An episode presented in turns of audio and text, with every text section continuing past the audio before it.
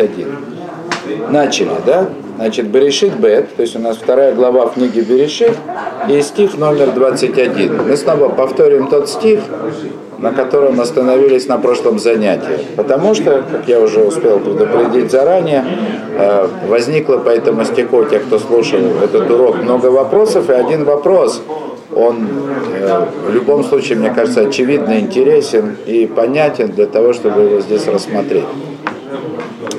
Значит, сейчас снова прочитаем стих. Вейпель Ашем Алаким Тордимали Адам, Вейшон. И, значит, опустил Господь Всесильный дремоту на человека, и он заснул. Вейках и хат мицлатов. И взял он одно из ребер его и закрыл плоть значит, за ним. Ну, то есть еще раз, по-простому, да, вытащив ребро у человека, Всевышний закрыл за ним плод. Значит, вопрос связан с тем, что здесь объясняет Раши. Мицладов, то есть Раши, Раши говорит, что вот это самое цело в оригинале, которое Всевышний забрал у Адама, Мицлаатов, Раши говорит, мистеров, то есть он взял у него одну сторону, одну половину. Одну половину. Половину ребра? Нет, не ребра. Взял половину человека. Кмо веоцела мешкан. И чем этот Раши особенно провокативен, я бы сказал, ну то есть чем он помогает задать вопрос, он говорит, как цело мешкан. Есть у нас пример, что когда происходило строительство мешкана, то стороны да, этого мешкана они называли цело мешкан. То есть и что позволяет перевести вот это слово цело как грань или сторона. Да?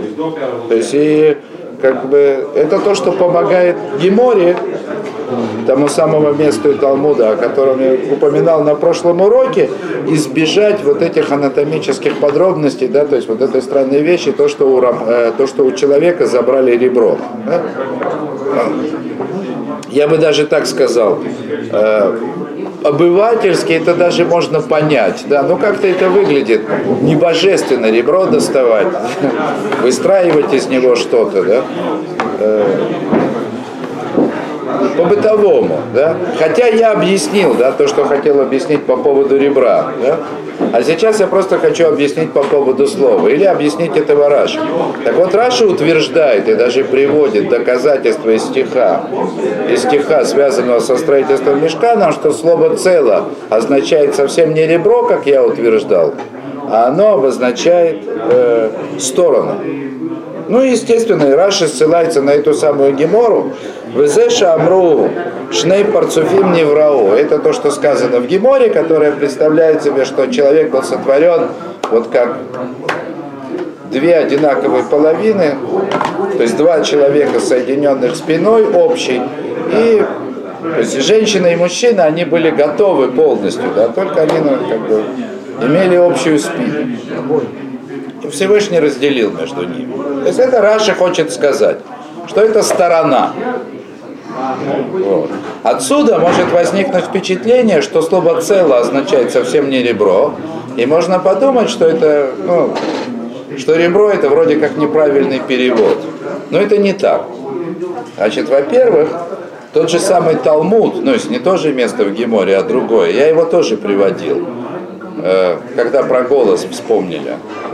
Когда вспомнили про голос, о том, что голос женщины отличается от голоса мужчины, Гемора это обыгрывает и говорит, что у мужчины голос грубый, потому что он был слеплен из глины, а глина инструмент такой, в смысле, э, материал такой глухой, пористый, да, что если звук из него получается не очень хороший, а женщина, она была сделана, говорит, там вот из кости, а у кости голос звонкий. Так это кость. То есть, хотя в одном месте Гемора, да, трактует это слово цело, да, как как сторона, как половина, как говорит Раши. В другом месте та же самая Гемора, она преспокойненько трактует это как кость, то есть именно ребро, да, потому что другие кости так не называются целые. И с этим все нормально, да, с этим все нормально. Откуда вообще может взяться, откуда может взять такое явление, что одно слово трактуется двумя способами? Есть одна трактовка, а есть вторая. Или Откуда это берется? Тем более в Торе, мы говорим, это же святая Тора. Здесь каждое слово на вес золота. Да еще и Раша, он же приводит доказательства, да, что мы видим, что в мешкане, да, то есть вот в самой Торе это слово употребляется как целое именно в значении грань. Так вот, об этом пишет Рамхаль, пишет Рамхаль, у него есть специальная книга о том, как Тору читать, и пророков особенно. И он говорит там очень важную вещь. Это, это очень важно знать для того, чтобы понимать как бы, вот то, что написано в Торе, очень хорошо. Что есть такое в Торе понятие лашон шиула, заимствованное выражение. То есть слова, кроме своих прямых значений, они имеют заимствованное. То есть когда э, слово то же самое используется не в исходном значении, а используется в каком-то переносном, для того, чтобы не только обозначить некое явление в переносном значении, но еще, так сказать, и показать на его какое-то глубинное родство с этим самым исходным значением, которое слово называется. Да что я вам рассказываю? Все, кто русский язык учил в школе, вот это должен более-менее знать. Тут новость только в том, что Раши говорит, что Рамхаль говорит, что это есть в Торе. В Торе тоже есть. И есть примеры ярчайшие, да? когда слово в Торе начинает употребляться в переносном значении, а не в прямом. Целые вопросы. Вот ярчайший пример, который мне в голову приходит. Есть такое слово «цида». «Цида». Сейчас переведу. Большинстве случаев цеда обозначает э, еду, которую человек берет с собой в дорогу. В истории, допустим, с Йосефом и братьями. Венатан им цеда ладерах. И дал он им, дал им покушать с собой. Провиант в дорогу. Какое отношение имеет слово «цеда», тот, кто разбирается в корнях иврита, к провианту в дорогу? Да никакого. Цеда – это от слова «цайт». «Цайт» – это охота, а цеда – это добыча на охоте. Цеда – это то, что охотник, кошка вышла там на охоту, поймала мышку, это цеда. Дичь, но не дичь, трофей. Добыча. Цеда – это добыча. Долго, долго мы, так сказать, ходили вокруг корня этого слова, пока нашли комментаторов, которые наконец-то так и говорят, что прямое значение слова «цеда», как и должно быть в соответствии с корнем, то есть происходящее от слова «охота», и «цеда» это означает «добыча», но есть у него такое переносное, переносное использование, как э, еда, которую едят в дороге, ну, вроде как добыча, которую поймал. В чем тут глубина как бы вот этого уподобления, я не знаю. Это как бы уже отдельная история. Дай Бог с корнем разобраться и что он означает. Да? Так мы здесь имеем дело с тем же самым. Да? Есть цело. Не, насколько я понимаю, да, цело, слово цело, которое имеет исходное значение ребро, это его есть простейший смысл – есть у него переносное значение, в смысле означающее грань, сторону, да, что-то такое, да. В этом значении, опять же, та же самая Тора его использует при описании, да, значит, архитектуры Мешкана, да, то есть этого переносного храма, называя как бы ребром, да. Но это почти как мы по-русски говорим. Грань куба называется ребром, да. Сторона куба. Да. Даже когда язык возникает как, э, или э, даже когда язык э, эволюционирует как некая форма согласия, взаимопонимания говорящих между собой людей.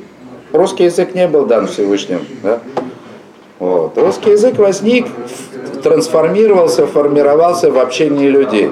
Когда-то кому-то, значит, для обозначения там сторон или граней куба понравилось использовать слово ребро, да, или еще что-то. И выражение стало крылатым, оно было принято людьми, да. То есть, все равно это не случайно, потому что язык, он находится в точном соответствии с образом мышления человека. И люди, которые говорят на одном языке, у них есть много общего в образе мышления. И если человек придумает название для чего-то, придумал, или, или говорит какую-то фразу, которая становится крылатой, да, которую люди за ним начинают повторять, это говорит, что он попал в точку. Так если уж интуитивно человек попал в точку, что грань куба назвал ребром, значит в этом что-то есть. Даже если мы это на сегодняшний день не понимаем. Вот это моя логика здесь. То есть простое значение слова «цело» — это ребро. Именно ребро. И поэтому простейший перевод Торы – это ребро. Но это имеет и переносное значение. Грань, сторона. И нет ничего удивительного, что сам Талмуд для своих трактовок использует то простое значение, то переносное. Потому что Тора, она имеет уровни глубины. И сегодня, то есть та тема, которую я на сегодня наметил, она как раз будет очень понятна с точки зрения той геморы, которая использует эту сторону и грань. Да? И недаром Раша это здесь привел. Да? Как бы это ни было устроено на самом деле, да? здесь подходит принцип относительности Эйнштейна, что самого дела нет. Да? Вот. То есть копаться, что там было на самом деле, ребро, сторона или хвост, да, как третье мнение, которое проводил, это глупо. Да? Потому что реальность, которую описывает Тора, она далеко от нашего буквального восприятия. То есть и каждое описание, каждое объяснение того, что происходило, это его следует воспринимать скорее как аллегорию. Скорее как аллегорию. То есть и всегда важно понимать, в рамках какой аллегории мы находимся, для того, чтобы действовать по закону. Ну, то есть этой самой аллегории. Всегда нужно понимать, в каком ключе, в каком контексте мы это понимаем. И нельзя путать взгляд с одной стороны со взглядом с другой стороны. Нельзя их смешивать. Но каждый из них нужно рассматривать. Есть по этому поводу интересная такая притча, как бы хасидская. Значит, есть мидраж известный на, на стих в Ашем Берехет Авраам Беколь. И Всевышний благословил Авраама Беколь во всем. Беколь во всем. Мидраш учит из этого намек. Он объясняет, что это, что значит Всевышний благословил Авраама во всем. Дочка у него родилась. То есть кроме сына, одного и второго, значит еще Авраама дочь родилась. И ее звали Беколь. Все. Это очень глубоко. То есть как бы Мидраш как бы намекает на то, или почти прямо говорит, что пока у него не было дочери, у него не было вот всего по-настоящему. Это к нашему же стиху. Лотов льет ли Адам ли водо. Плохо человеку быть одному. Жена ему нужна для совершенства и полноты, да? Вот когда у Авраама родилась дочь, намекает Мидраж, да? Вот этому уже сказано, вот теперь у него было все. Вот тут он был уже совершенен, когда у него дочь появилась. Так говорит Мидраш. Значит, однажды Хасид Уреби или ученик Урава, он спрашивает, когда мы доходим до женитьбы Ицхака, мы видим целую историю, как Авраам заклинает Элезера, значит, чтобы он поклялся ему, что он не возьмет Ицхаку дочь из окружающих нанских народов, чтобы пошел брать из, значит, где-то там искать кого-то из его семьи. А мы знаем, опять же, из, из многих мидрашей, что, допустим, сыновья Якова, они там женились на сестрах, да? Так э, спрашивает ученик у Равида и говорит, зачем Аврааму было так мучиться с поиском невесты там у себя на родине? Если Мидраш говорит, что у него была дочь, которую звали Быколь, женил бы Ицхака на этой дочке, тогда до дарования Тора с этим не было проблем. И дело с концом, да? И все имущество в семье. И нет этих родственников, значит, ливанских, да, бандитов, мошенников, да? Идеальная ситуация. На что Рэби ответил, да? Значит, не мог Авраам женить дочку из простого, женить сына из простого смысла на дочке из Мидраша. Да?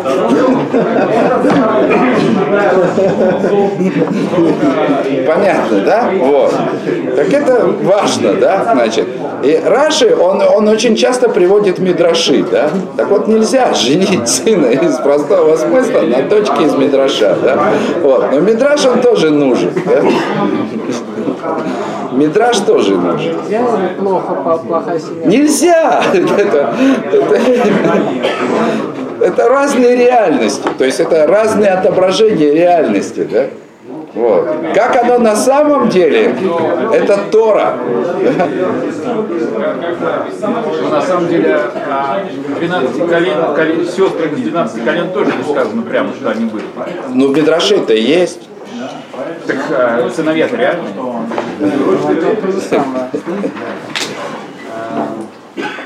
То. Нет, но тут, тут Мидраш особенно. Я понимаю. Он бы Коля объясняет. Что? Это не ответ, конечно. То. Так вот и продолжим дальше, да? Значит, как бы то ни было, как бы то ни было, значит, Всевышний взял, ну, как мы говорим, по простому смыслу, взял ребро Адама, да? Вот это самое место, так сказать, возле сердца, да? Вот. Воеве нашем, Воеве нашем, Вешем Лаким это цело. И выстроил, ну, то есть, как бы достроил, да? Здесь мы идем по второму объяснению того самого Талмуда, того места из Геморы, да, который доказывает, что это было таки не целый человек. Да? То есть объяснение вот этого слова «вейвен» вы построил, ну скажем так, с точки зрения простого смысла, что это было ребро, но оно будет такое же, да? Вот. В любом случае выстроил, да? Так вот выстроил Господь, значит, это ребро, то есть превратил его в полноценного человека женского пола. А Шерлакав мина Адам Лейша, то есть выстроил и превратил это в женщину и привел к человеку. Вот здесь он его разбудил. Помните, значит? Разбудил. Когда привел, разбудил. Есть достаточно много мидрашей, комментаторов, которые говорят, что в этом была вся цель, как бы, да, дремоты, да, то есть то, что человек заснул, чтобы он не видел, откуда это все произошло, да. То есть он Всевышний выстроил, даже, наверное, приведу еще ту гемору. Та гемора, которая говорит, что они оба были готовы уже, да, она объясняет вот это воевен и выстроил, косу заплел. Приводит доказательство, что значит, в Вавилоне, если я не ошибаюсь, в Вавилоне коса называлась бина, строительство, то есть причесал, привел красивой. Да? Адам не должен был видеть женщину, пока она, так сказать, не стала красивой. Вот, так он выстроил из этого, да? превратил это в женщину и привел это к человеку. В Йоймар Адам, Зойс Паамецем И сказал человек, в этот раз плоть от плоть, ну как это, кость от кости моей, да? Или суть от сути моей. Кстати, сюда тоже значение грань не вписывается. Сторона от стороны моей. Понятно, что это в значении... Это кость. Кость от кости моей. Множественное, второе, от множественное. О, Эцем. Эцем, кость. Эцем, мы от самай. От самай, множественное. Сейчас, секундочку. Я что-нибудь представил? Мяцамай, да, я извиняюсь. Я неправильно прочитал. Кость из костей моих. Одна из. Одна из костей моих. Называется «Век живи, век учись». Да? Дураком помрешь. Да? 22 года я читал это место неправильно. Да? Ну, не обращаешь внимания на мелочи. Это миацамай, конечно. Одна из моих костей. И здесь миллион смыслов. Я сейчас не буду их все объяснять. Одна из костей моих. Конечно, вот вам доказательство, что это было ребро. Одна из многих костей. И есть в этом куча смыслов. У босар мипсари, лизот и корейша. Ее мы назовем женщиной, она будет называться женщиной. Кимиш лакухазу, потому что это взяла, это было взято от мужчин. Значит, тут несколько раз повторяется зод. Это, это, да? это. Всегда указание это обозначает на какой-то предыдущий, значит, это, это, это всегда значит было что-то, что-то не это.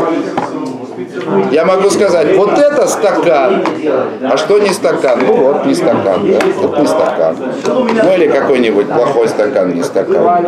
Зод паам. Секундочку. Раши, опять же, скажем его только для того, чтобы понять, насколько это запутывает, да? Раши как раз отсюда учит, что как бы что все животные, которые были созданы раньше женщины, они рассматривались как бы как кандидаты на выбор того самого из органигдов, помощника. Почему? Он говорит, зод паам. На этот раз вот это вот кость от- из костей моих и плоть от плоти моей. А то, что до этого было, это плохо. Но вот это вот, вот это вот, ну, тоже можно объяснить. Мишла кухазот, потому что от мужчины взята вот это вот, да, это в отличие от всех животных, которые были сотворены самостоятельно. На самом деле, у всего, у, у- у всего вот этого упоминания зод, то есть вот этот раз, в нем есть еще другой смысл. Ну, просто это достаточно известно, достаточно распространено, даже в местах, в которых это бы не надо было распространять. Поэтому я вам скажу, есть Зор Кадаш, который решает несколько проблем, которые возникают здесь в стихах. Проблемы начинаются прежде всего с того, что мы уже однажды рассматривали. Есть две истории сотворения человека. И две истории сотворения мужчины и женщины. Разные. В книге Берешит написано Захар Венекива Бараутам создал сразу мужчину и женщину. Здесь рассказывается, как извлекал. И А- Адам, он два раза говорит, на этот раз. На этот раз. Нет, здесь, именно здесь. Здесь. На этот раз, там, там вообще ничего нет, там просто сотворены и сотворены. А здесь Адам говорит, на этот раз, на этот раз кости с костей моей, и вот эту мы назовем женщиной. Это на самом деле, да, первый кандидат, да, да и вообще, что Всевышний думал, да, просто всех животных он сотворил, все живые существа были сотворены, как, как про ковчег сказано, каждой паре, твари по паре. Ведь человек был один. Что же у него, не было с самого начала пары? Зор, говорит, была. Звали ее Лилит. Но она не была Эзер Кенегдо, помогать не хотела. Обыгрывается, что... Не-не-не, это не был хвост. Это была сотворенная, как бы сотворенная только одновременно человеком и женщиной. Она не хотела подчиняться. Она не хотела принимать своего как бы второстепенного положения. То есть, сейчас увидим. У этого стиха есть продолжение, чтобы понять, как бы, в чем была проблема женщины, сотворенной одновременно с человеком. Значит, следующий стих говорит, Алькен, поэтому, то есть в продолжении, после того, как Адам говорит, на этот раз кость от кости моей, и эту мы назовем женщиной, потому что она взята от мужчины, и поэтому оставит человек отца и мать его, и прилепится к жене его, и станут они единой плотью. Вот это вот единой плотью в конце, это самое главное, что вообще есть. То, о чем здесь говорится. И то, что было сотворено не таким образом, не вместе с ну, то есть не из Адама, а вместе с Адамом, не имело шансов стать единой плотью. А это очень важно. Очень важно. Вот это... Сейчас объясню. Вот это Тезер Кенегдо, помощник напротив него, о котором мы все время говорим. Нетрудно заметить, да, простым анализом, просто читая, да, то, что написано, просто читая всю эту историю, невозможно не заметить, что никакого падения, грехопадения, никакого соблазнения не было, если бы не разделили на мужчину и женщину. Есть несколько факторов, на которые стоит обратить внимание. Во-первых, заповедь получил Адам. Да?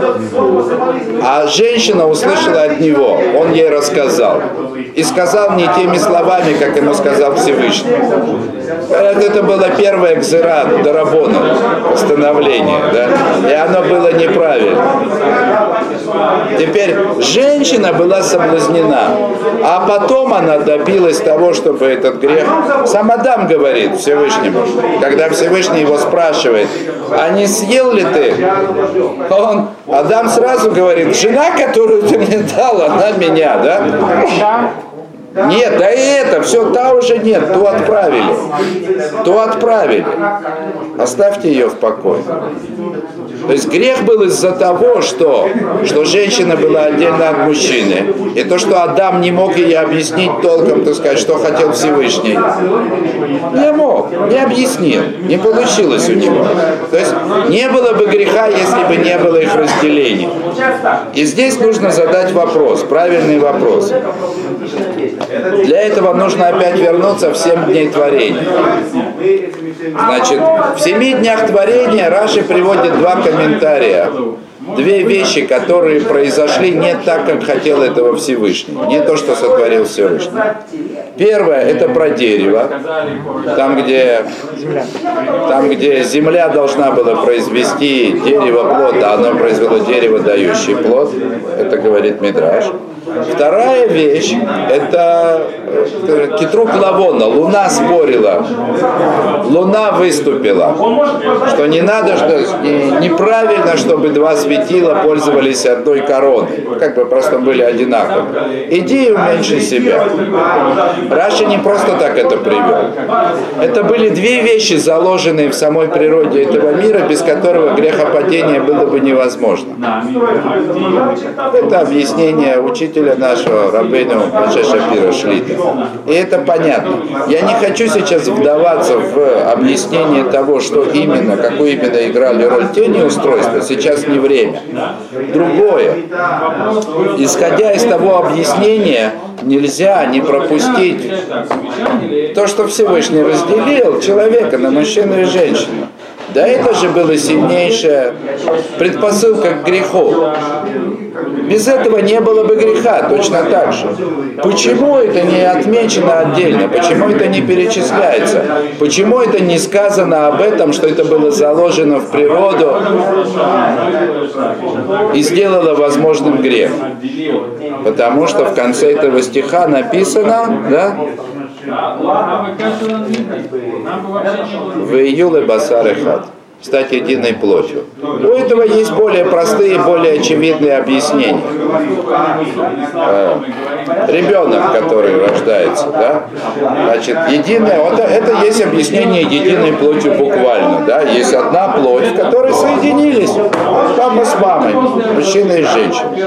Но по-другому, то есть как бы, с другой стороны, единой плотью, это значит, что они должны вернуться в прежнее состояние. Это, то есть, они должны вернуться, как бы, как бы к тому единству, в котором мы находились в начале. Не в смысле срастись снова спиной к спине, да? Не об этом речь идет. Но вот это единство, которое они потеряли, да, изначально, они должны его вернуть. Ну, конечно, по-другому. Так, как, тут сказать, теперь это возможно. То есть, другими словами, то есть, несмотря на то, что в разделении, да, вот этого мужчины и женщины возникла предпосылка к греху, вместе с ним здесь же в Торе заповедано то, как это, как это исправить.